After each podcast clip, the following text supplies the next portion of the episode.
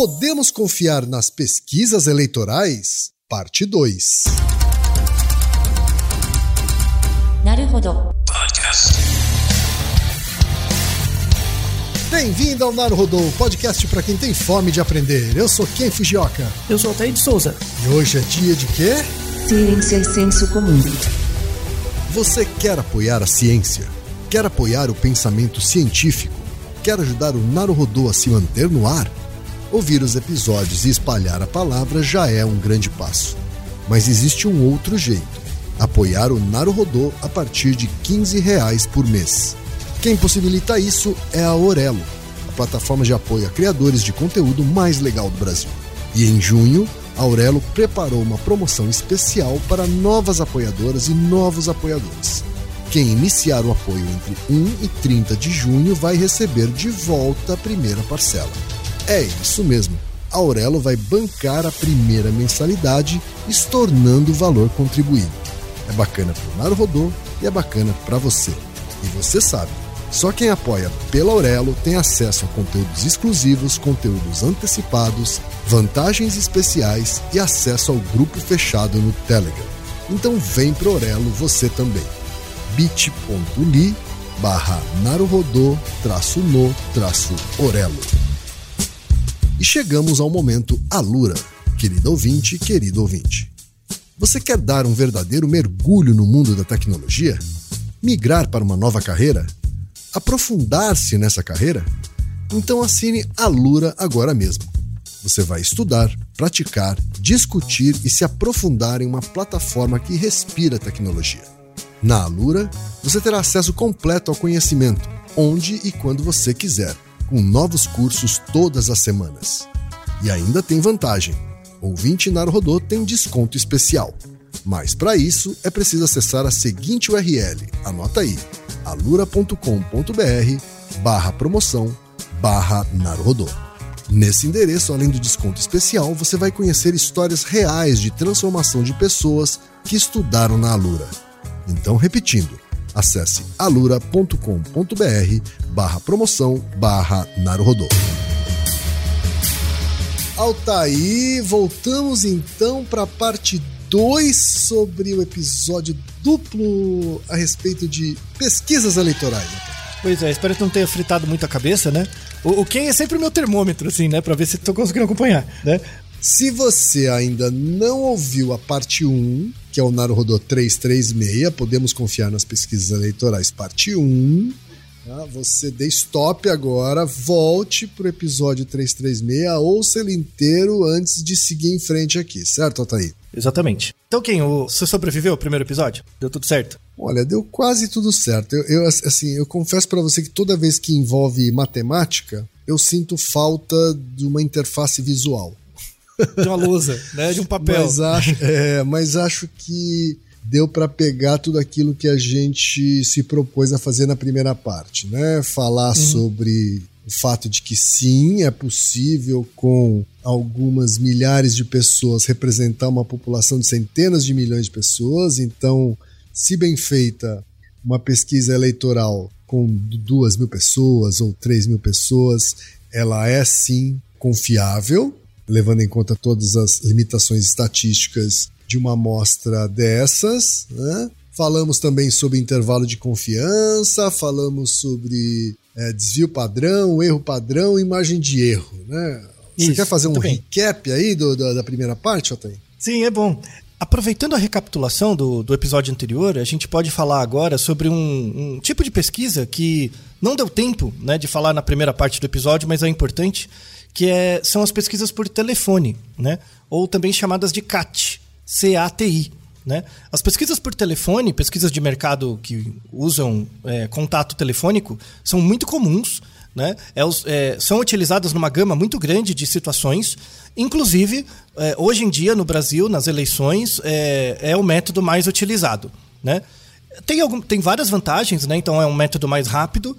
Você consegue é, ter uma certa aloca alocação regional melhor, porque é, se você tiver uma boa lista de telefones, é, em geral você tem a localização geográfica, né? Então você consegue ter um perfil geográfico melhor das ligações, Mas, ao mesmo tempo, tem desvantagens. Quando você pensa em telefonia fixa, nem todo mundo tem telefone fixo, ainda mais hoje, poucas pessoas têm.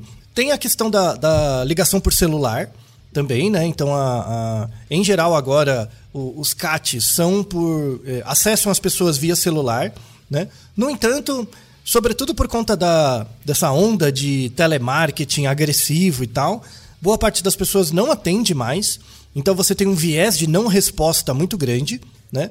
Por outro lado, a, pesquisa com CAT é mais barata, é mais fácil e, e, e, rápida. Você consegue ter um tamanho de amostra representativo do Brasil com uma relativa rapidez em relação a outros métodos, como ponto de fluxo e tal.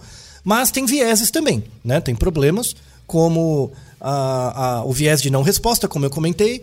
É, entrevistas por telefone tem muitas vezes um viés de que pessoas mais velhas são mais representadas do que pessoas mais jovens, porque as pessoas mais velhas têm uma maior tendência a atender mais o telefone. É, esse fenômeno das pessoas, ai, ah, por favor, não me manda áudio, eu só quero texto, vale para ligações. Tem pessoas que hoje em dia têm o celular, é, que é engraçado, né? Que o celular foi criado para receber ligações. A última coisa que ela recebe é uma ligação, né? De voz. Então isso é um viés importante que vai se tornar maior com o tempo, tá?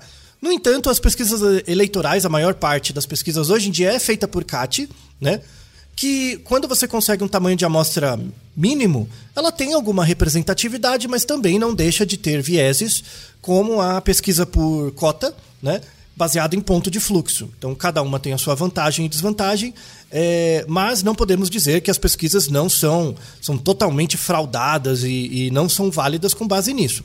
Como dito anteriormente, no episódio anterior, se você consegue estimar o viés, você consegue fazer estimativas razoavelmente acuradas com base no controle deste viés. A gente falou também dos processos de amostragem. espero que tenha ficado claro que você pegar de uma população, sortear as pessoas, mesmo que você faça um bom sorteio, pode vir viesado. Você pode sortear mais homem, mais mulher, mais jovem, mais idoso, enfim. Então é importante criar extratos a partir de variáveis que você sabe que vai gerar viés no resultado para poder controlar isso antes, no processo de amostragem. Uhum. Daí surgiu a ideia de amostragem estratificada por estratos, onde a amostragem por estratificada só é aleatória dentro de cada extrato. Tem uma variação disso, que é a amostragem por cluster, que ela é mais geográfica, mas não é usada na pesquisa eleitoral porque é muito caro e difícil. E tem o, o, a amostragem por cota, que é usada em muitas pesquisas eleitorais, ao invés de, de todas as pessoas dentro de um extrato terem a mesma chance de serem selecionadas, você vai num ponto de fluxo e espera elas passarem. Isso induz um pouco de viés, mas não é tão grande assim. E você pode aumentar um, um pouco o tamanho de amostra para lidar com isso.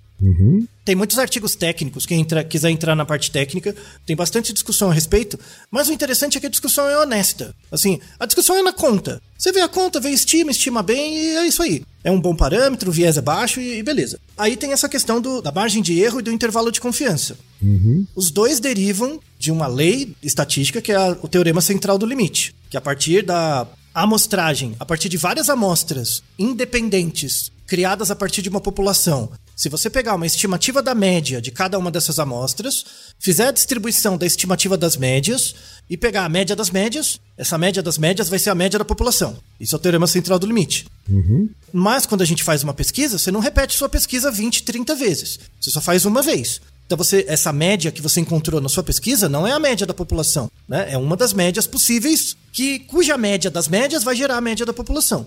Então você tem que criar um intervalo de confiança em torno dessa média. Uhum. Aí, como que dialoga o intervalo de confiança e o erro amostral? Quando você tem uma amostra fixa, quando o seu fator limitante é o tamanho de amostra, né? Ah, eu só consigo coletar 500 pessoas. É, é o que eu tenho. Qual que é o grau de incerteza que eu tenho para prever um valor populacional dado o N que eu tenho. Tá? Então imagina, eu tenho uma limitação de dinheiro, eu só consigo coletar 500 pessoas. Então eu quero saber o quão errado eu vou estou, estar, qual é o tamanho do intervalo de confiança que eu tenho, dado que meu N é fixo. Né? O meu N é o que eu consigo. Tá? Isso é um jeito. Então o intervalo de confiança ele pode ser 2, 3, 4 pontos, pode ser menos, depende do tamanho de amostra. Quanto maior o tamanho de amostra, menor o intervalo de confiança porque mais próximo você está do verdadeiro valor da média, porque o N está aumentando e você está aproximando da população. Tudo bem? Perfeito. Então, isso é muito usado em pesquisa experimental. Então, na todas as áreas de pesquisa que eu colaboro e tal, todo mundo usa intervalo de confiança. Por quê? Porque o nosso N é limitado, a gente não tem tanto dinheiro. Uhum. Em, em, pesquisa eleitoral, em pesquisa de mercado, às vezes eu não. É, é, eu tenho dinheiro. Então, eu, eu quero fazer o seguinte: o meu, o meu N não é limitado. Eu quero saber quantas pessoas eu preciso para coletar um intervalo com dois pontos para mais ou para menos da, do verdadeiro valor. Ou seja, eu só quero errar 2%. Eu não estou focando no quanto eu consigo ter de incerteza. Eu estou focando no quanto eu quero errar. Quantas pessoas eu preciso para isso? Não importa o dinheiro. Aí a, a, margem de erro é mais importante. Mas margem de erro e intervalo de confiança conversam, um gera o outro, mas depende do seu interesse. Se seu foco é no N, fixar o N, e o seu foco é saber o tamanho de amostra para detectar uma certa margem de erro em torno de um valor que você quer determinar da população. Tudo bem? Perfeito. Então acho que esse recall ajudou, né? A colocar um pouco de ordem. Uhum. Baseado nisso, a margem de erro é uma margem de erro que você estabelece, aí você quer saber o tamanho de amostra para isso. Então, aí é um cálculo, né? Se você quer uma margem de erro de dois pontos para mais ou para menos, você só quer errar 4% em torno da média, vai dar umas 2 mil, vai dar 2.401 pessoas, tá? Em, em, média. Só que, só que você tem que garantir que essas 2.400 pessoas sejam coletadas igualmente dentro da população. Então não adianta nada você calcular o tamanho de amostra, mas coletar só homem, por exemplo, gerou um viés, tá? Então o, o, a estatística da amostragem e a amostragem, o método de amostragem, os dois têm que dar certo, tá? Não adianta nada você ter um N grande, mas a amostra é toda viesada. Então tem que contemplar esses dois lados. E é por isso que as pesquisas eleitorais em geral são caras, dependem de muita, muitas variáveis. Então, assim, deu, deu para mostrar no, no primeiro episódio uh, as questões ligadas a onde que as pesquisas eleitorais têm ruídos, né? Do ponto de vista quantitativo, a pesquisa eleitoral tem ruído na amostragem, né? A amostragem tem um ruído e ela pode ter um ruído também no tamanho da margem de erro. Se eu não tiver muito dinheiro, minha margem de erro fica grande. É, é isso, tá? Então é, é, é tudo uma relação entre custo, tempo e o quanto eu quero errar. Tá? Isso não se aplica só à pesquisa eleitoral, se aplica, aplica a qualquer área do conhecimento. Tá? Teste de remédio, eficácia de métodos, de qualquer coisa que você imaginar. Pesquisa com rato, com célula, é tudo igual. É, mas agora a gente entra em outras questões mais humanas, né? mais sensíveis, mais do coração né? da pesquisa eleitoral. Que tem a ver com a, com a pergunta do nosso ouvinte Daniel Melo. É, que ele fala: quanto que as pesquisas influenciam as intenções de voto? Né? Influencia mesmo. Então, por exemplo, eu saber que um candidato hoje tem 40% das intenções de voto e eu gosto dele, né? Vai influenciar, por exemplo, a verossimilhança de eu, de eu numa próxima pesquisa, dizer que voto nele ou não. Né? Eu levo em conta a informação do ambiente para balizar o meu próprio comportamento. E isso tem a ver com uma coisa muito psicológica, que é a diferença entre probabilidade e comportamento. São completamente diferentes, tá? Aí dá para fazer um exercício simples. Ó, Ken, eu, eu sei que você é uma pessoa viesada nesse sentido, tá? Mas, assim, que você é um não utilizador de guarda-chuvas com muita frequência. Mas, mas é, vamos supor que você se preocupa em se molhar, se preocupa com a chuva, tá? Uhum. É, aí amanhã você tem que ir para uma reunião. Então você não pode ficar molhado, não pode estragar a roupa. Aí hoje à noite você vai ver a previsão do tempo. E aí na previsão do tempo diz o seguinte: que existe 80% de chance de chover amanhã. Uhum. No dia anterior, o dia ainda não chegou. Certo. Aí no dia seguinte você tem essa informação, 80% de chance de chover. No dia seguinte você vai, né, vai sair de casa, e aí eu, eu, eu te pergunto, ó, 80%. Você pegaria ou não o guarda-chuva para sair de casa? Dado que você não pode estragar sua roupa. Pegaria. Pegaria o guarda-chuva. Pegaria o guarda-chuva, é. Então, é, é, todo mundo que estiver ouvindo, pense nisso. Tem 80% de chance de chover hoje. Você vai pegar ou não o guarda-chuva? Aí vem um detalhe importante: 80% de chance de chover. Quer dizer que vai chover? Quer não, dizer? Não quer dizer necessariamente que vai chover pode ser que não chova. É, aí imagina que você saiu com guarda-chuva e não choveu. Você não fica pistola? Você vai ficar pistola. Porque, pô, carregando isso aqui, aí eu fico com medo de perder o guarda-chuva, essa desgraça. Uhum. Que, que, saco. Esse conflito, que não é só para pesquisa eleitoral, para qualquer coisa cotidiana. Esse conflito que a gente tem é o que gera essa, essa por exemplo, essa influência das pesquisas eleitorais na intenção de voto. Tá? É uma coisa bem uhum. psicológica da percepção de probabilidade. Porque, ó, probabilidade é uma régua tem uma definição muito boa, assim, que probabilidade é um guia graduado do comportamento. Probabilidade não é comportamento. Probabilidade é um guia para um comportamento, né? Sim. Então, 80% de chance de chover aumenta a probabilidade de chover e aumenta a probabilidade de você pegar o guarda-chuva. Mas não quer dizer que você vai pegar, uhum. tá? E não quer dizer que vai chover. Verdade. Então, probabilidade é uma coisa meio relativa. Pode acontecer ou não, é um guia para o comportamento. O seu comportamento, ele não é probabilístico. você não vai pegar 80% do guarda-chuva. Ou você pega ou você não pega, né? Sim. Então, o, o- o pegar o guarda-chuva, o comportamento, ele é 0 1. Ele é binário. Ou você não faz, Sim. ou você faz. Né? Isso gera um conflito que acontece na nossa vida o tempo todo. Então, quando a probabilidade de um evento é alta, subjetivamente a gente tende a dizer que esse evento vai acontecer com 100%. E aí a gente age nesse sentido. Então, assim, quando você se comporta, você concorda que você está gastando uma energia? Você está gastando energia, ATP, atenção, fosfato, né? Você está gastando essa energia. E essa energia não volta. Ela não volta. E é por isso que você fica puto. Quando tem 80% de chance de chover, na sua cabeça é vai chover. Vai chover, então eu vou levar o guarda-chuva. Por quê? Porque o seu comportamento é 0,1. E aí você gastou essa energia no ambiente, levando o guarda-chuva. O que, que você espera? Que chova. Para você ter essa Você retribuição quase energética. torce que chova. Você quase torce que chova, afinal você trouxe Isso. o guarda-chuva. Isso. Pra, por, quê? por quê? Porque você quer. É, é quando, é, quando você se comporta no ambiente, é como se você gastasse energia e ficasse com um débito. E esse débito você quer de volta. Por meio do quê? Da chuva. Para justificar o uso do guarda-chuva. Né? Quando não chove, você continua em débito. Você vai ficar com aquele débito. E aí, como que você expressa esse débito? Ficando puto. Né? É basicamente isso. Tá? Então, uma coisa prosaica como um guarda-chuva é o mesmo mecanismo das intenções de voto. Então, assim, um candidato ter 40% das intenções de voto, quer dizer que ele vai ganhar a eleição? Não. Não, não quer dizer, né?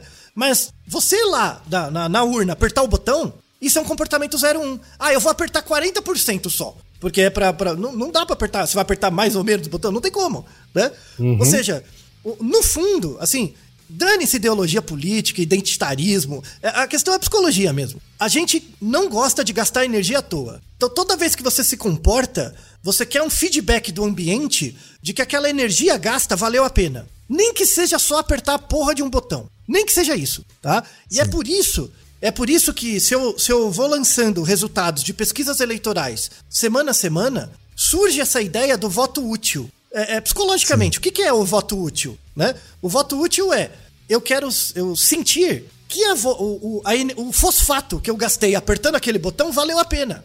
Eu quero sentir isso. E eu quero saber antes de produzir o comportamento. Isso é impossível. Na verdade, essa ideia do voto útil, do ponto de vista comportamental, é uma ilusão. É uma ilusão cognitiva que a gente se dá. Eu quero ter certeza que o meu comportamento vai valer a pena antes de me comportar. Não, não parece, não parece quando você é adolescente, né? E você gosta de uma menina, aí você. Ai, será eu, eu, eu quero falar com ela, né? Mas eu tenho vergonha, eu não, eu não sei se eu vou tomar um toco. Ou seja, você tem que investir a sua energia, você tem que investir a sua energia indo lá falar com ela, passar vergonha, esperando que ela responda de uma forma a compensar a sua energia. É, ou seja, você fica com medo de ir, porque você não quer gastar energia. Se ela me dá, então, é- é- é- essa é uma base, por exemplo, do tímido. O tímido, ele não quer, ele, ele só quer gastar energia quando ele sabe que vai ter o retorno, né?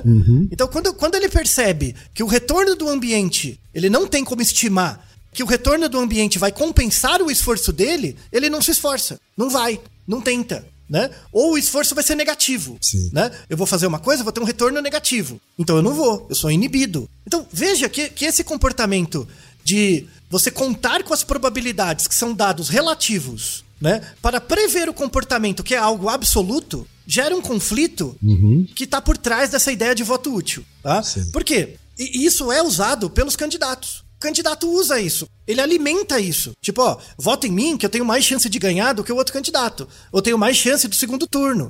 Eu tenho mais chance de representar os seus interesses, né?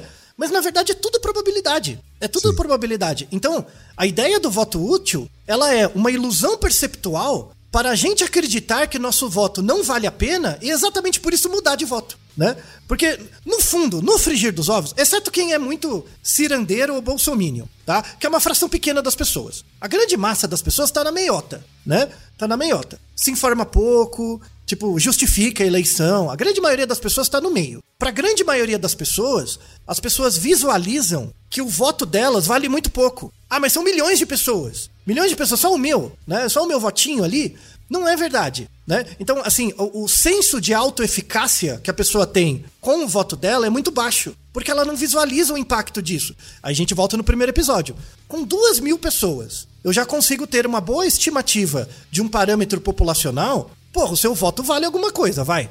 Ele tem um peso, né? Se com duas mil pessoas eu já consigo ter uma estimativa, se eu, se eu fizer duas mil pessoas acreditarem que o voto delas deve ser útil, ou seja, só vale a pena elas gastarem o fosfato delas quando elas visualizarem retorno disso, ou seja, o candidato que elas votarem ganhou, porque aí elas podem dizer para elas: eu estou certo, quem eu votei ganhou. Ufa, Sim. eu não estou do lado dos perdedores. É um raciocínio imbecil. é, é, é, tipo raciocínio de criança pequena, né? Aquela, aquele, aquele povo com senso competitivo que quer ganhar até no paro ímpar. Mas quando a gente fala que o, que o adulto é uma criança grande, faz todo sentido, não tem? Já viu, né, Ken? Já viu. Então, o, o, o grande problema por trás do voto útil é que as pessoas querem estar certas. Elas querem ter o senso de autoeficácia de que ela saiu na rua com guarda-chuva e choveu. Ou seja, ela saiu na rua, votou no candidato e ele ganhou. Independente de quem seja. Uhum. Isso que é importante. Independente de quem seja. Você pode até mudar um pouco de espectro político e um pouquinho mais para direita ou para esquerda, que essas distinções também são idiotas. Ser um pouquinho mais para direita ou para esquerda, só porque você acha que seu voto vai ter autoeficácia. Ou seja, você está certo porque você votou em quem ganhou. Olha como a gente é imbecil, né, Kim? É, é, se a gente mudasse a nossa lógica para o seguinte: eu, eu quero votar no candidato menos errado, para mim. Não mais certo, menos errado. Você vai ter que estudar as propostas de cada um, né? Tipo, eu quero gastar o meu fosfato não no candidato que eu acho que vai ganhar. Eu quero gastar no meu, no meu candidato, o, o meu voto, o meu fosfato, quero gastar o meu ATP no candidato que erra menos em relação ao que eu acredito. Ou seja, que tem um desvio, um erro padrão menor em relação à minha média. Aí você tem que estudar os candidatos. O problema é que as pessoas têm preguiça. É, é muito fácil eu dizer para você que você tá certo, mas você descobrir o quão errado você tá, é... muitas pessoas não querem isso. Elas só querem estar tá certas. Porque quando você tá certo, você não precisa pensar. Olha, tá dando certo. Tá vendo o cara que ganhou? Então eu tô certo. Tá vendo o que aconteceu? Então eu tô certo. As pessoas não pensam no quão errado elas estão, né? Isso atrapalha muito processos civilizatórios, como a eleição, que no fundo é um gasto energético pequeno percebido pelo indivíduo, mas com um impacto grande na população, que o indivíduo ignora. Por quê? Porque o indivíduo experiencia o desvio padrão. Só o desvio padrão das pessoas parecidas com ele. Mas ele ignora o erro padrão. O quão perto ou distante ele está do verdadeiro valor. Porque para isso você precisa de um dado amostral, né? Sim. Então, o, o, isso é fantástico. Assim, essa, essa, esse conflito entre probabilidade e comportamento é o que causa muitas dessas, dessas ilusões, assim. De que voto útil é útil. Não é, é uma ilusão perceptual. Né? É porque, de novo, as pessoas jogam, votam em candidato como se jogasse para o ímpar. Eu quero ganhar. Né? Ganhei, para o ímpar, ganhei, caiu par, chupa, ganhei. E não é isso. Na verdade, o voto ele tem que ser o voto menos ruim, menos errado. Então, o, o, em vez de voto útil, o voto menos inútil. Se você reduzir a inutilidade do seu voto, estudando os candidatos e ver qual deles se aproxima mais com você, você vai ter uma estimativa muito mais acurada da sua média interna em relação à média da população dos votantes, né? Mas não, o povo é besta, né? Maldita sociedade que as pessoas querem ser bem-sucedidas. Última coisa que eu quero é ser bem-sucedido, né? Porque ser bem-sucedido, no fundo, é verdade, quem pensa sobre isso. Eu tenho certeza que você já passou por esse conflito várias vezes na sua vida profissional. Você já parou para pensar que ser bem-sucedido necessariamente é atender a expectativa de alguém externo? Sem dúvida. Você nunca é bem sucedido com você mesmo, porque você experiencia o seu comportamento. É, é, você bem, ser bem sucedido é atender a expectativa de um outro, né? Que muitas vezes não te conhece. E é, é essa a ideia do voto útil. Eu estou fazendo meu voto útil. Na verdade, eu estou atendendo a expectativa de um outro que eu nem sei quem é. Uhum. Se, eu, se eu fiz um voto útil, eu fui bem sucedido. Ser bem sucedido é a pior desgraça da sociedade moderna. É, você não precisa ser bem sucedido, você tem que ser uma pessoa que erra pouco. Né? E errar pouco é observar melhor o seu próprio comportamento e o comportamento dos outros para saber o quanto você está errado em relação aos outros e vice-versa. Então, por uma. Por uma um processo eleitoral em que as pessoas têm um voto menos inútil e não mais útil. Tá? É, essa é a apreciação científica da, dessa parte comportamental, assim, do voto. Né? Além disso, temos curiosidades interessantes que, também. O, eu não sei se você lembra, é, é, que faz bastante tempo, mas você votou em papel. Você lembra da sua experiência sim, sim. individual de votar em papel? Como era? Porque existem gerações. Desculpa aqui, mas tem gerações de pessoas que nunca votaram em papel. Né? Descreva esse, esse, esse, essa história antropológica. Como era votar em papel? pra você. Olha.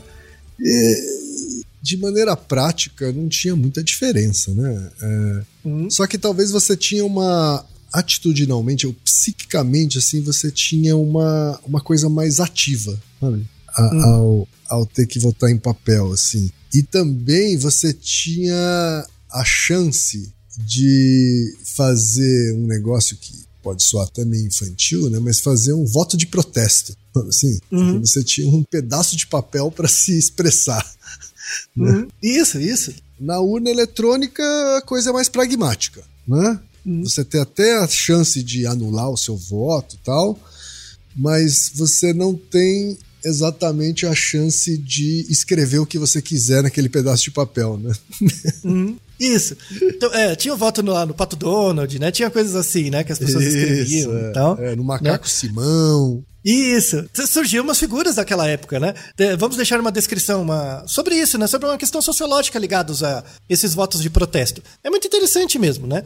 Porque o, uhum. o, o, voto em papel, assim, ele, ele tem vieses também, tá? Assim, no, no Brasil, a urna eletrônica foi lançada em 1996. Faz uhum. bastante tempo já que a gente tem urna eletrônica. Mas em muitos países é usado o voto em papel. E aí tem muitas pesquisas interessantes. Eu não sei se você lembra, quem de uma votação em papel que você já fez, que era assim, era um papelzinho, em geral, retangular, e tem o, o nome dos candidatos e um quadradinho para você marcar, né? Sim. Aí tem, tem, até hoje, tem trabalhos muito interessantes, tem vários na descrição, sobre isso. É, que é o efeito da ordem. Da ordem do, dos nomes. Será que sim. afeta a predileção das pessoas, a ordem dos nomes? Então, parece que sim. Né? Aqui ah, no Brasil eu apostaria não. que sim, porque tanto que em pesquisas é, hoje geradas eletronicamente, né, você rodizia a ordem das opções, né, justamente para tentar eliminar essa, esse viés. Né? Isso. Então, o, o, os artigos mostram que, assim, é, nos Estados Unidos é, é, é, fácil de ver isso porque ele tem, eles têm várias eleições, eleições regionais. Né? Uhum. Você não vota diretamente no presidente. É, é bem complicado é, o método deles, mas é, é, tem uma coisa que já é bem robusta em votos em papel, que é o seguinte: quando o cargo é importante, você vai eleger, sei lá, o governador, alguma coisa, não tem o viés. Então, em geral, quando o cargo é importante, a pessoa sabe minimamente quem ela vai votar, ela vai e vota. Quando é um cargo menos importante, tipo um deputado, um, alguma coisa mais, né? Acontece esse viés do, da ordem. Uhum. E aí é, é muito interessante, porque tem um artigo que mostra que a variação a variação no, no, número de votos que um candidato recebe quando ele está em primeiro na, na lista, né, no papel, varia de 0,7% até 5%. Pô, você ganha mais, sim, é muito. 5% a mais de votos, às vezes vira a eleição. Só porque você está em sim, primeiro, sim. né? E é o que é lamentável, né? Porque a gente tem essa mania de valorizar a, as eleições majoritárias, né? Mas é exatamente a política começa é, nesses cargos é, legislativos, né? Isso, isso. Começa no, nos grupos menores mesmo, né? Uhum. Assim, esse dado dos Estados Unidos tem dados dos Estados Unidos, da Europa, Polônia, tem um, centro de pesquisas muito interessante em comportamento eleitoral, e tem essa variação da ordem na pesquisa em papel. Então, uma vantagem da urna eletrônica é essa. Ela anula essa coisa da ordem. Por quê? Porque você tem que chegar lá e pôr o número. Então, pelo menos o número você tem que saber, né? para digitar o número do candidato. Então não tem a ordem, não aparece, né? Qual você prefere, aperte aqui. Não aparece. Então aqui no Brasil a gente está imune a esse viés, né? Sim. Que é muito bom, né? Outra coisa, assim, a, a, a, urna eletrônica tem vantagens. Eu não sei se você lembra que, é que faz, faz um tempo razoável, né? É, eleição para presidente, principalmente, quando era em papel, lembra aquelas, aqueles centros eleitorais que eram mesas gigantescas, com centenas Sim. de pessoas com um monte de saco contando papel? Exato. E carros fortes transportando né, a, os sacos referentes às votos de determinadas zonas eleitorais. Isso. Né? É, era um folclore, não era? Um negócio, né? Sim, era um movimento. Sim. Então, a eleição um monte de fiscal em volta, porque a contagem era humana, né? Enfim, muita possibilidade de erro. E aí vou pedir recontagem. Puta, tudo de novo, né? Então uhum. é um trampo, é um trampo. Então imagina que o, o, hoje, hoje a, o resultado da eleição sai no mesmo dia. Mas você lembra que levava dois dias, às vezes, para sair, né? Sim, Porque sim. tem que contar, né? Milhões de votos, sim. não é muita, tudo bem, é muita gente, né? Então não, essa praticidade. Sensacional. Nossa, se tem uma coisa que, é, que a gente tá à frente do mundo é o sistema eleitoral. É verdade, é. E essa coisa de. Então, aí volta de novo na questão da probabilidade e comportamento, né? Quando a gente vê a pessoa contando, né? A gente vê o comportamento dela e a gente vê que ela tá gastando energia naquele comportamento. Então, uhum. dá pra gente um assim, ela tá fazendo uma coisa que eu consigo fazer também. Então eu consigo auditar diretamente, tanto é que tem um fiscal que fica olhando. Então, pra gente parece mais é, honesto contar os votos e tal. Parece mais honesto. Mas a, a questão eletrônica ela é muito segura. Assim como, assim como o voto em papel, o voto eletrônico também é sujeito a fraude. Todos são. Mas, o, o inclusive, eu vou deixar um link do, do Tribunal Eleitoral né, brasileiro, é, em que, o, em geral, as urnas são abertas para para pesquisa, para você fazer testes. Tem períodos durante o ano em que vão, inclusive tem trabalhos de professores de ciência de computação de várias universidades do Brasil que são que fazem críticas ao método, propõem soluções. Sempre tem uma auditoria desses processos. E uma coisa que as pessoas não sabem, por quê? Porque já é 1996, muita gente não tinha nascido. Existe, na época da, da, da pesquisa em papel, existia críticas tinha muito, muitos metodólogos que criticavam o método do papel, falando, não, a contagem não pode ser desse jeito. Quer ver um exemplo? Tem até no livro de amostragem. Por exemplo, imagina uma pessoa, tem um sacão de votos, ela tira um montão de votos, coloca em cima da mesa e vai contando. Uhum. Tudo bem? Então imaginou, né? Ela pega do saco, coloca na mesa e vai contando, depois pega mais, tá? Esse é um método. Outro método é a pessoa pegar os votos direto do saco grande, tá? Sem colocar na mesa. Dá diferença uhum. de erro, de, de, de medida dá diferença de erro, em torno de 1%, 1% e meio, para uma pessoa. Aí imagina somando Uau. todas. Ou seja, você tem que padronizar o método de pegar os, os, os, papéis. Então tem várias fontes de erro sistêmico que somando tudo e propaganda incerteza dá bastante erro no, no papel. Uhum. Só que as pessoas ignoram porque ela tá vendo, ah, ele só tá contando. O método eletrônico reduz muito esses erros operacionais. Bastante mesmo, Sim. tá? Sim. E o grande perigo do método eletrônico é você invadir o sistema mesmo. Por isso que ele tem que ser offline. Ele não pode ser ligado em nada, na internet, em nada. Tendo esses cuidados, você consegue garantir que a probabilidade de ter um, um erro é, é pequena.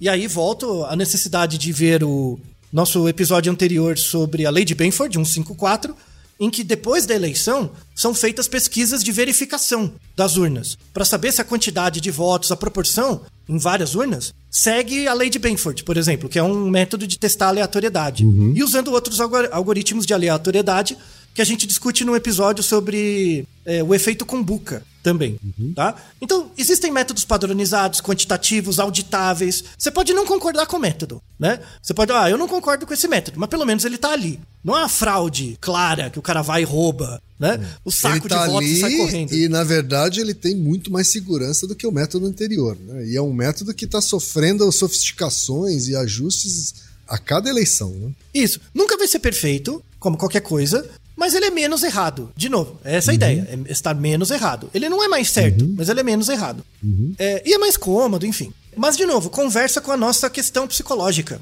Como a gente é besta, né? No fundo, a gente é muito besta aqui. Nossa senhora, a gente quer ver, a gente quer ver o resultado das nossas coisas que a gente acredita dando certo. É muito raciocínio de criança de 5 anos, gente. Né? Mas é uhum. é difícil. Ser criança, ser criança grande é uma merda. Porque os resultados da nossa criancice afetam muita gente. É melhor ser criança mesmo, né? Que é só limpar, sei lá, falar alguma coisa, acabou. Agora, o ouvinte lá, o ouvinte ele coloca a questão, né? Se não tivesse pesquisa, a, a, o processo seria mais democrático, né? Assim, eu tenho uma sensação de que é, a gente está colocando na conta da pesquisa um comportamento infantiloide do ser humano, né? É um comportamento infantil, mas não quer dizer que é menos evoluído. O, que eu quero deixar claro é que todas as pessoas são assim. Você tem que. Uhum. Se você não pensar, você vai ser assim. É, é uhum. o, o, e aí a dificuldade, Mas por isso exemplo. não do, quer do... dizer que a gente tenha que, então, proibir as pesquisas eleitorais. Não. Para que as pessoas sejam menos influenciadas pelos resultados das pesquisas eleitorais para fazer uma escolha mais infantil. É, é, então, é, de novo, o, o, o, grande, o grande mote desse episódio, que não vale só para pesquisa eleitoral, mas para qualquer coisa, toda vez que você se comporta no ambiente, você gasta energia e de alguma forma você quer essa energia de volta. Uhum. Seja por um reforço do ambiente, seja por algum retorno, tá? O processo eleitoral, do ponto de vista psicológico, no fundo ele é assim. Então, a gente vê os resultados anteriores das pesquisas é como ver a previsão do tempo, né? Uhum. E aí a gente vai lá no dia da, da eleição e a gente quer, se for chover, a gente quer que chova. Se não chover, a gente quer que não chova, né? Por isso que pesquisa eleitoral, ela não prevê quem vai ganhar. Ela faz uma estimativa. Mas isso de novo, né, Otay? Eu vou, eu vou aqui insistir nessa discussão, né? Uhum. Eu sou uma pessoa que voto por convicções e de valores e de programas e de políticas, né? políticas uhum. públicas que um candidato defende, independente da colocação dele na, na pesquisa, especialmente num primeiro turno. Uhum. Né? Portanto, eu sou completamente contra proibir pesquisas eleitorais só porque as pessoas, em geral, não votam por, essa, por esses princípios. Isso, isso. Assim, o, o, direito de não votar ele deve ser permitido irrestritamente, tá? Tudo bem. Uhum. E isso é importante. Mas tem, tem, um artigo, por exemplo, que, é, que é, está na descrição, que ele fala do efeito de informação para reduzir a abstenção. Então, a, uhum. a, nas últimas pesquisas, a gente vê que a taxa de abstenção é muito alta. Muitas vezes, a, algum, em algumas eleições, foi maior do que o número de votos do primeiro candidato. Uhum. Tá? A taxa de abstenção, em alguns casos, é, é bem alta. E, e, aí tem uma pesquisa, assim, antes que as pessoas saibam, pela lei eleitoral, se tiver, sei lá, mais de 50% dos votos forem brancos ou nulos, acaba a eleição. Isso não é verdade. Tá? Está na lei eleitoral, aí tem que você pode lutar para mudar a lei eleitoral. Mas é, não mas acaba a lei a eleitoral hoje diz, diz respeito, na verdade, aos votos válidos, né? E, e, e, o que vale é a contagem dos votos válidos. Se, se forem só 10 votos válidos, é isso que vai decidir. Isso, exatamente. Então, a gente pode lutar para mudar a lei eleitoral, mas por enquanto é assim. Uhum. Aí o, o, voto nulo, ele tem uma, uma ideia de protesto. Se você não concorda, aí tudo bem. Aí tem um espaço representativo disso que você pode lutar por direitos que representam as pessoas que não votam, em última análise, mudar a lei eleitoral. Se tiver pressão suficiente, tudo bem. Mas não quer dizer que muda, tá? Você dizer para a pessoa, ah, vote nulo porque vai anular a eleição. Não vai, tá? Então, hoje, uhum. não vai. Então, beleza. Tem um, um, trabalho que fala desse efeito de informação. Eu quero reduzir a abstenção. Eu quero que mais pessoas votem. Você uhum. informar elas, o mínimo que seja, sobre os candidatos, aumenta a chance dela sair para votar. Certo. Porque, de novo, eu não quero, eu, eu não quero gastar minha energia à toa. Se eu não tô nem aí pra política, pra eleição, pra nada, quando chega o dia da eleição no Brasil e eu tenho que ir votar, ou seja, eu tenho que gastar energia com uma coisa que eu nem sei o que é, acontece, é muito mais provável você simplesmente não ir ou justificar. Então, um, um grande problema é esse meio. Existe uma, um grande contingente de pessoas no meio que simplesmente não vai votar né? E simplesmente porque elas, elas enxergam que o voto delas, a energia que ela vai gastar, não vai ter retorno. Porque elas não legitimam as instituições do Estado. Mas esse é um problema crônico do Brasil de várias várias sociedades assim industrializadas, as pessoas tendem a não se sentir representadas pelas instituições. Isso acontece porque no fundo as instituições foram criadas por meio de gerar diferenças de poder, né? Uhum. Diferenças de, de, de grupos. Né? Quando uma instituição é criada pautada por isso, é claro que vai ter um grupo de pessoas que se sente representado e outro não. É, é, faz parte. Tá? Uhum. A ideia é, e aí esse trabalho mostra isso muito bem, em países em que você reduz a desigualdade, a desigualdade econômica, social é menor, tem menos abstenção. Ah, porque faz mais sentido. Ah, eu me sinto minimamente representado, posso não gostar de uma coisa ou outra, mas vale a pena o meu fosfato de ir lá apertar um botão e votar. E voltar. Uhum. Vale a pena. De novo, Kim, é igual o marketing, é igual a área que você trabalhou a sua vida inteira. Eu quero fazer você sair de casa para ir no mercado e comprar meu produto. Você não concorda que você vai gastar energia? Eu tenho que, eu tenho que te dar um retorno para isso, não é? Sim. Então eu falo que o meu produto é bom para A, para B, para C, que ele vai te ajudar em tais coisas, você vai ganhar tanto, dou uma promoção né? Eu faço uma promoção, e, ah, vale a pena eu sair de casa para ter 10 reais de desconto. Aí você vai lá e compra. É exatamente igual. Você sair da, da de casa, gastar energia para apertar um botão e ter um retorno.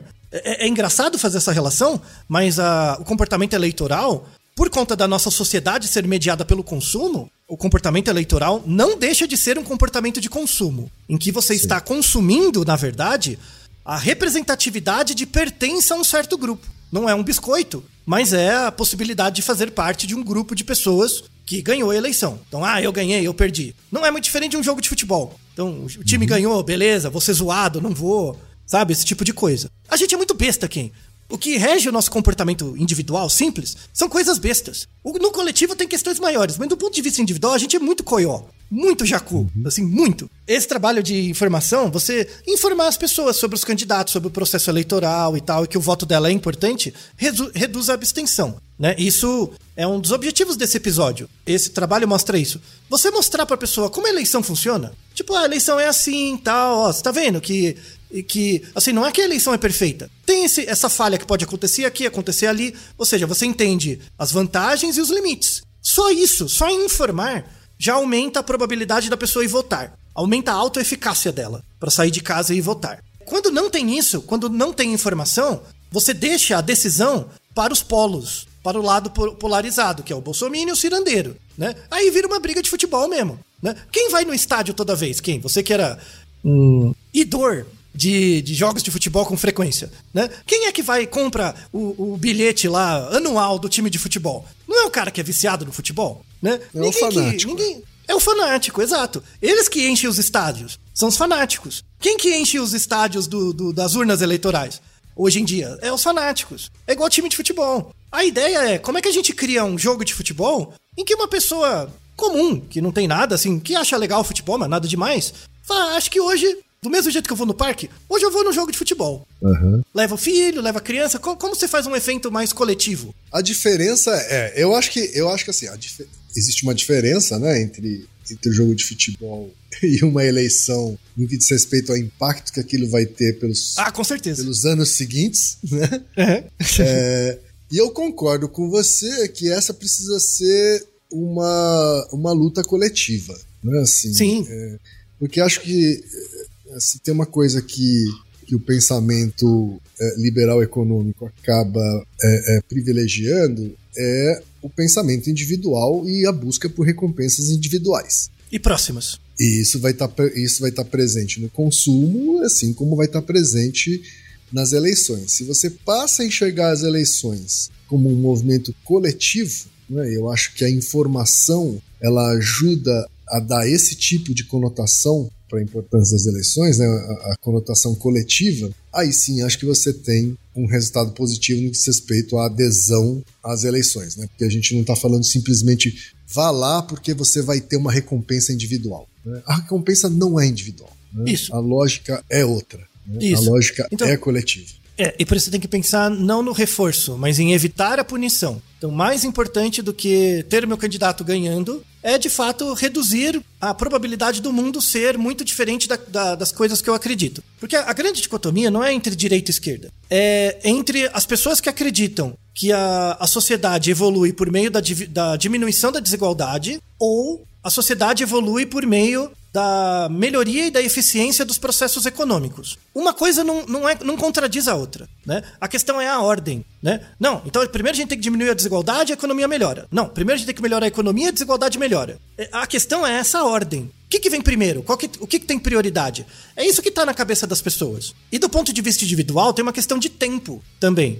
Você diminuir a desigualdade é uma coisa que leva muito tempo, é uma decisão distante. As questões econômicas, sobretudo do ponto de vista individual, são variáveis mais próximas que controlam a gente. Então, do ponto de vista psicológico, é tudo uma questão de autocontrole. O quanto você consegue se projetar no futuro e esperar para ter um ganho maior, frente a pegar um ganho agora. Então, no, no fundo, essa dicotomia É, a diz respeito ao eleitoral, a lógica eleitoral acaba indo para a lógica econômica, né? Então, existe o clássico, né, da, da- do, do, do marketing eleitoral que é o It's the economy stupid, né? É, Isso, é sobre economia estúpido, né? Quer dizer, isso. provavelmente nas eleições, por exemplo, desse ano, a gente teria uma posição muito mais confortável do governo eh, da situação se a economia não tivesse eh, despencado nos últimos anos. Exato. E aí, aí eu, eu, eu arrumo a fala do, do, do marqueteiro. Não é só a economia, a psicologia também. Porque do ponto de vista individual, as pessoas têm uma tendência ao imediatismo. Claro. Você se projetar no futuro depende de duas variáveis. Para você aguentar esperar para ter um ganho do ambiente no futuro. Depende de duas variáveis: renda e escolaridade. Como a gente vive numa sociedade muito desigual,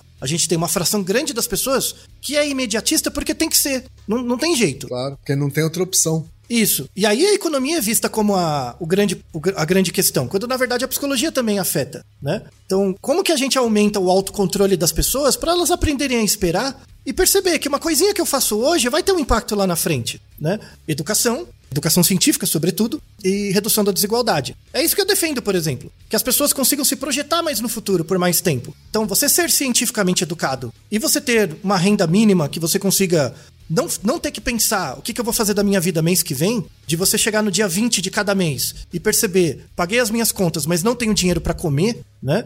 É, é, isso, É, a, a, gente, chega- insegurança a gente acabou assim, chegando numa situação em que as pessoas voltaram a, a pensar o que, que ela vai fazer amanhã, né? Não é nem, Isso. Não é nem mês que vem. Então, isso ataca o autocontrole. ataca o autocontrole. Então elas vão ficar imediatistas, né? E aí as questões ideológicas e, culturais ficam mais fracas mesmo. Então isso acontece, é fazer o quê, né? Temos que lutar para isso. Então, uma proposta desse episódio, né, é, já encerrando, é, é, mostrar isso, que você informar as pessoas sobre como funciona o processo eleitoral empodera elas um pouco mais a perceber, é, eu, eu, tô, eu tô fazendo uma coisa que não é completamente inútil, que vai ser manipulada. Não vai. Em média, não vai. A gente tem muita gente que. É, muitos bons pesquisadores, referências mundiais ainda em amostragem no Brasil. É, tem muita gente vendo. Os processos eleitorais são seguros. Não quer dizer que eles são perfeitos, mas eles são seguros e se der alguma falha, tem como auditar, tá? A questão é o que será feito depois do resultado. Aí é uma outra coisa, né? Tipo, eu quero impugnar o resultado, aí é outra história. Mas do ponto de vista eleitoral, é, é tranquilo. Entender o que é intervalo de confiança, desvio padrão, erro padrão, é uma coisa que todo mundo que tem uma graduação devia entender um pouquinho, que ajuda muito a entender a, a, as suas questões de interação com o mundo e tal. Duas mil pessoas dá para fazer uma pesquisa sim, um pouquinho mais, tá? Mas depende da amostragem. E no, no, final, a gente é um bicho muito besta aqui, né? A gente sempre, para cada comportamento que a gente faz, a gente quer um retorno do ambiente de volta. Quanto mais escolarizado a gente é, mais a gente aguenta esperar para ter esse retorno de volta. E aí tem o máximo disso que é ser cientista, que, que, é, que é, o, é, o, que menos, o, o que dá menos é retorno. Que espera até morrer, né, Antônio? Até depois de morrer, né? É, assim, estuda tanto, deixa o negócio, morre, pra depois ter um reconhecimento. Quiçá vai ter. Ele nem ele vai saber, né? Então uhum. estuda, estude, né? Mas não demais. Não demais que fica desadaptativo, tá? Sou um exemplo claro disso. Muitos colegas meus também, tá? Então quem, ó, tá bom assim, o que você já, já conhece tá bom, né? Valorize os seus ganhos próximos também, valorize o seu comportamento e, e, e valorize seu, seu comportamento eleitoral. Ele tem que ser algo que te representa também nesse sentido, né? Independente de quem ganha ou perca. Eu, eu sempre penso isso como no judô, né? No, no judô só tem o campeão porque todos os outros participam, né? Sim. Se tivesse um, um, um judoca que era o mais forte de todos, né? Falar, ah, ele vai ganhar. Aí não, não teria o campeonato. Será que ele era o melhor uhum. mesmo? Né? Então, uhum. num, processo em que você organiza um campeonato e que todo mundo dá o seu melhor, é, e o campeão aparece, o campeão tem que ser grato aos outros. Porque os outros que fizeram ele perceber que ele é campeão de verdade, né? Uhum. Então, sem, sem esse processo em que todo mundo participa, você não vai ter aquele que é o representante, é o que venceu ou perdeu. E para encerrar, pense no seu voto não como útil, mas como menos inútil. Vou deixar até um vídeo do TED de um cara, como reflexão é muito legal. Ele propõe é, o que aconteceria com a sociedade se as eleições fossem por sorteio. Assim, você não vai votar em candidato. Então a gente quer escolher, sei lá, os senadores do Brasil. Você vai fazer um processo amostral, vai colocar todas as 200 milhões de pessoas num saco e sortear lá 100 pessoas. Pode ser a dona Maricota da vendinha, pode ser você, pode ser qualquer pessoa. Né? Tendo mais de 18 anos, sorteia lá 100 pessoas, eles vão ser os senadores. E, e ele, ele, ele propõe isso, o que, que, o que, que aconteceria, né? E ele faz, vai, tem uma linha de pesquisa nisso e tal, né? Na, em, numa eleição aleatória. E aí ele fala uma coisa, que a, a, esse é o melhor tipo de eleição que é quando você coloca todo mundo dentro de um saco e sorteia, né? Ah, mas pode sair um doido? Pode. Pode sair alguém muito inteligente? Pode. Pelo teorema central do limite, todo mundo vai ser mais ou menos representado, né? Uhum. Você pode criar uns extratos e tal, né? Vai ser mais barato no mínimo, hein, Altair, essa eleição? Bem mais barato. Aí eles falam, é, ele fala o seguinte, que essa eleição funcionaria na primeira vez. Na primeira vez que ela fosse feita, ia ser perfeito. Ia ser um ótimo exemplo, a gente ia ter ótimos governantes. Só que o problema seria a segunda. Porque na segunda as pessoas conheceriam como foi o resultado da primeira. Aí elas tentariam manipular. E aí não seria mais aleatório. Né? Uhum. Então ele, esse vídeo do TED é muito legal para mostrar que a aleatoriedade muitas vezes nos livra de várias coisas. Só que conhecer o fenômeno faz a gente ter uma expectativa sobre ele. E aí a gente vai querer a nossa energia de volta. E aí que a gente se torna criança grande. É uma desgraça. É uma desgraça.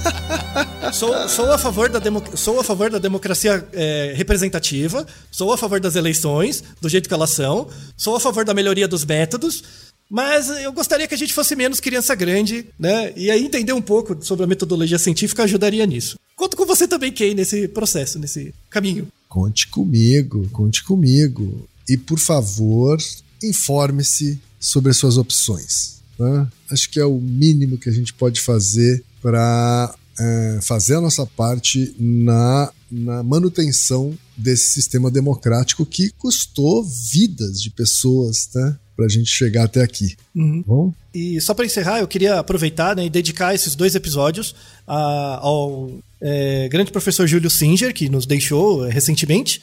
É, professor do, do Instituto de Matemática e Estatística da USP. Muitos dos conceitos que eu expliquei para vocês eu aprendi com ele. Provavelmente, pelo que eu lembro dele, ele era uma pessoa muito chata, assim, né? Então ele ia falar, tá tudo errado, na verdade é assim, assim, assim, assim. É, mas ele era um, um, exemplo de cientista porque ele era muito rígido, independente de quem você fosse, sabe? O grande objetivo dele, ele não guardava aluno, ele não ele era chato igual com todo mundo. Isso era muito bom. Ele era você sabe, você percebia que ele nunca chamava um aluno de burro. Ele, ele, ele era crítico do conceito, sabe, do, do que era uhum. dito, não de quem disse. Não importa se era um docente livre titular, titular ou um aluno de graduação. Ele tratava todo mundo igual, porque o interesse dele era pelo conhecimento. Ele foi um ótimo exemplo de cientista, assim. Ele, ele era o cara que você percebia que ele falava duro com você, mas não era com você, era com a sua ideia, sabe?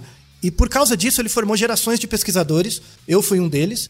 Eh, desculpa, professor Júlio, se eu errei alguma coisa, é, se eu expliquei alguma coisa do jeito que você não gostava. Mas uma coisa muito importante é a gente valorizar os nossos professores, eu faço questão disso.